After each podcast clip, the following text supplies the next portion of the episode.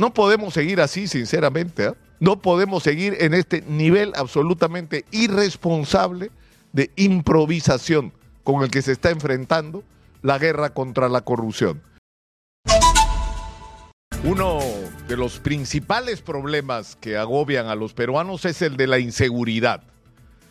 Y lamentablemente, el gobierno de la señora Dina Boluarte y Alberto Otárola da pruebas cada día de su absoluta incapacidad para manejar una situación tan compleja y tan difícil como la que estamos viviendo.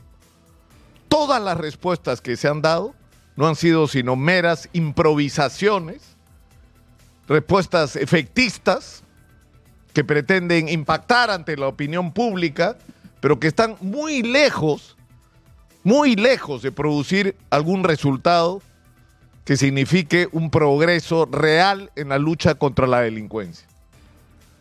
Hay una crisis de inseguridad en un distrito, lo declaran en emergencia.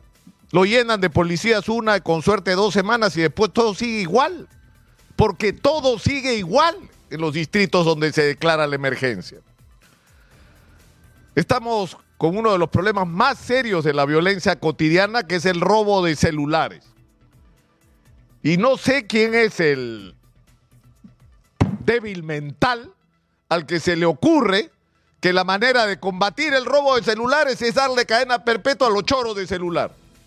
Y no se dan cuenta que los ladrones individuales de, celular no son sino el último eslabón en la cadena, donde en el centro, en el eje de este negocio criminal y sangriento, están los que compran esos celulares.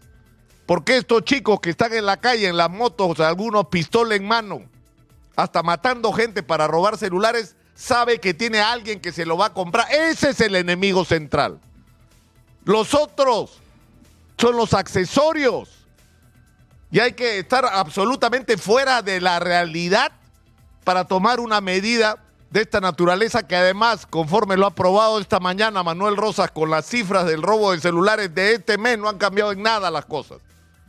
Son medidas absolutamente inútiles porque son producto de la improvisación porque no están concatenadas en una estrategia, en una guerra contra el delito, que es en lo que debíamos estar, porque tienen la cabeza en otro lado, porque están con las uñas, ¿no? Arañando para ver cómo se sostienen el poder a toda costa el año 2026 sin preocuparse por los problemas de los ciudadanos. Pero esto ya, es decir, no podemos seguir en esta situación.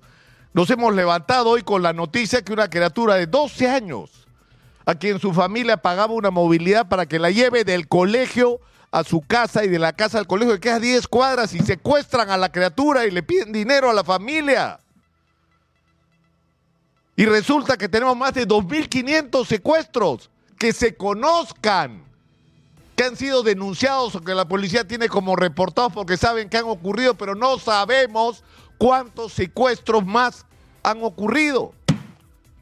No podemos seguir así, sinceramente. ¿eh? No podemos seguir en este nivel absolutamente irresponsable de improvisación con el que se está enfrentando la guerra contra la corrupción. Soy Nicolás Lucar, esto es Hablemos Claro.